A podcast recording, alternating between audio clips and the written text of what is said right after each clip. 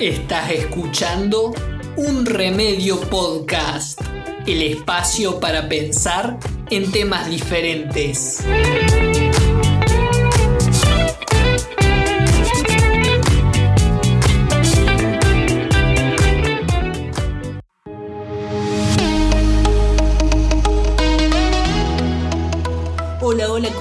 Les doy la bienvenida al segundo episodio de Un Remedio Podcast en este programa les voy a estar comentando, compartiendo mis reflexiones y algunos datos más acerca del informe sobre la basura espacial.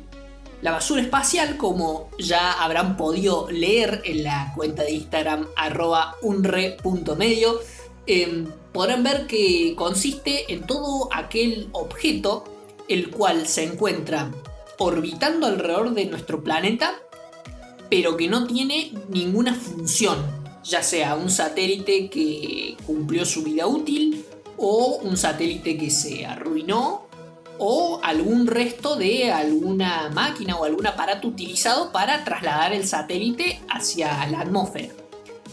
La cuestión con, este fenómeno de la basura espacial es que desde el primer lanzamiento realizado por la Unión Soviética en el año 1957, el cual fue el satélite Sputnik 1, se han hecho miles de lanzamientos por diferentes países del mundo, en su mayoría han sido, aparte de la Unión Soviética, actual Rusia, eh, China, Estados Unidos, la India y la Estación Espacial Europea.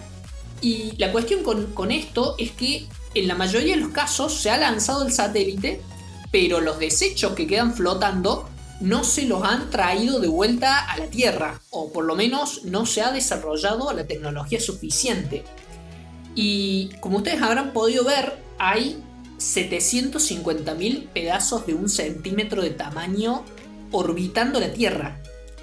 Y para que tengan una mejor dimensión de esto, si lo pasamos al peso, son 7.000 toneladas. 7.000 toneladas de basura dando vueltas en el espacio. Es, es una barbaridad. Imagínense 7.000 toneladas o 750.000 pedacitos de, de, una regla de un, centímetro. Es, es realmente una cantidad muy grande. Y la cuestión con esto es que está todo flotando en la atmósfera entre una altura entre 100 kilómetros a 35.000 kilómetros. Y, y esto, sin embargo, que pareciera ser algo bastante grande en cantidad, no lo podemos ver porque está lejos. Pero, sin embargo, existe.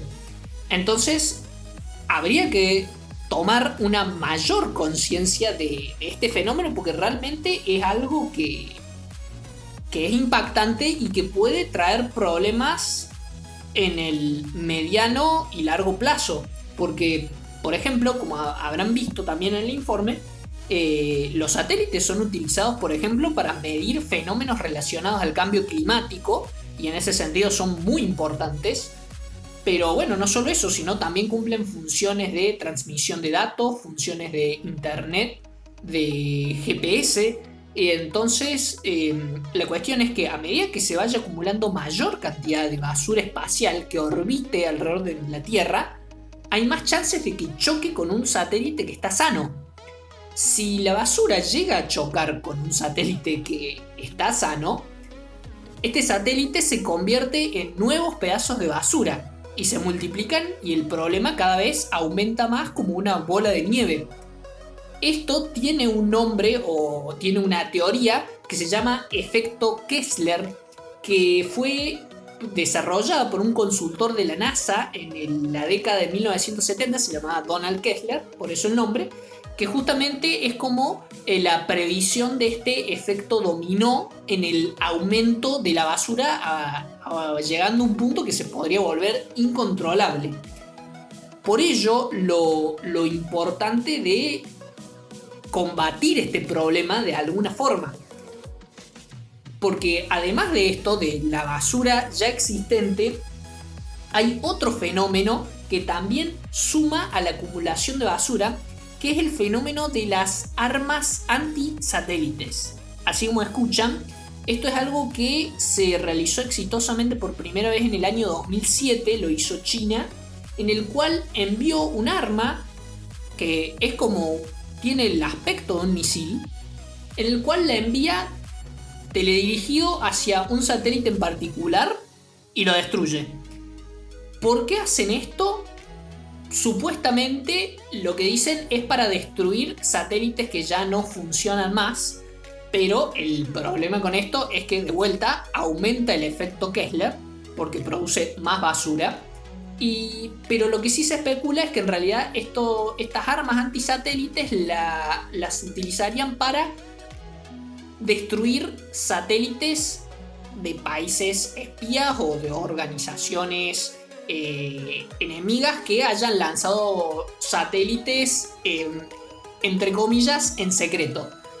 Pero más allá de eso, hasta ahora no se han dado casos de que un arma antisatélite se haya destruido de un país a otro país. Pero de todas formas, más allá del conflicto a nivel político, eh, está la situación justamente del funcionamiento general de los satélites y de, basura, de basura que está rodeando nuestro planeta. Por ello, em, la cuestión es, ¿cuáles serían las soluciones para esto? Porque ya está bien, mencionamos todo el problema, pero... ¿Y no hay ninguna solución? Bueno, hay soluciones pero hasta ahora son posibilidades, en el sentido de que no se ha llevado nada a la práctica.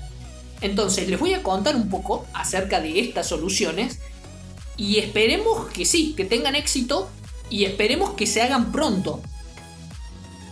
La solución que me pareció más original en idea y bastante interesante, ustedes la han podido ver en el informe, es la idea del artista holandés Dan Rosegaard, que junto con un equipo de ingenieros ideó esta idea de juntar pedazos de basura espacial para armar como, una gran, como un gran panel solar que se acumule en los polos norte y sur.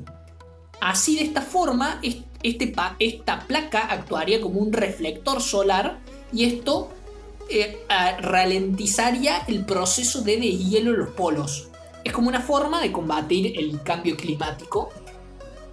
Además de esta solución, también la Estación Europea tiene en mente lanzar un proyecto que se llama Clear Space 1 para el año 2025, lo tiene pensado hacer, en donde un robot que contendría cuatro brazos móviles sería llevado, lanzado hacia la atmósfera, atraparía basura que se ubique más o menos entre una altura a 600 a 800 kilómetros de altitud y luego, una vez que el robotito atrapa esta basura, la vuelve a traer a la Tierra de tal forma que se la pueda desintegrar.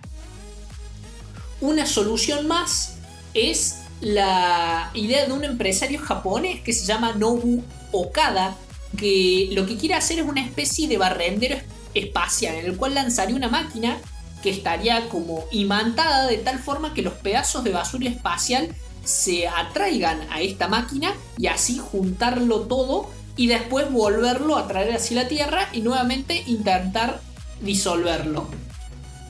Una última opción es una que propuso la Academia Rusia de Ciencias, en la cual em, piensa desarrollar un sistema de rayos láser en el sentido de que un telescopio envía un rayo láser hacia la atmósfera y así se vaporice los pedazos de basura.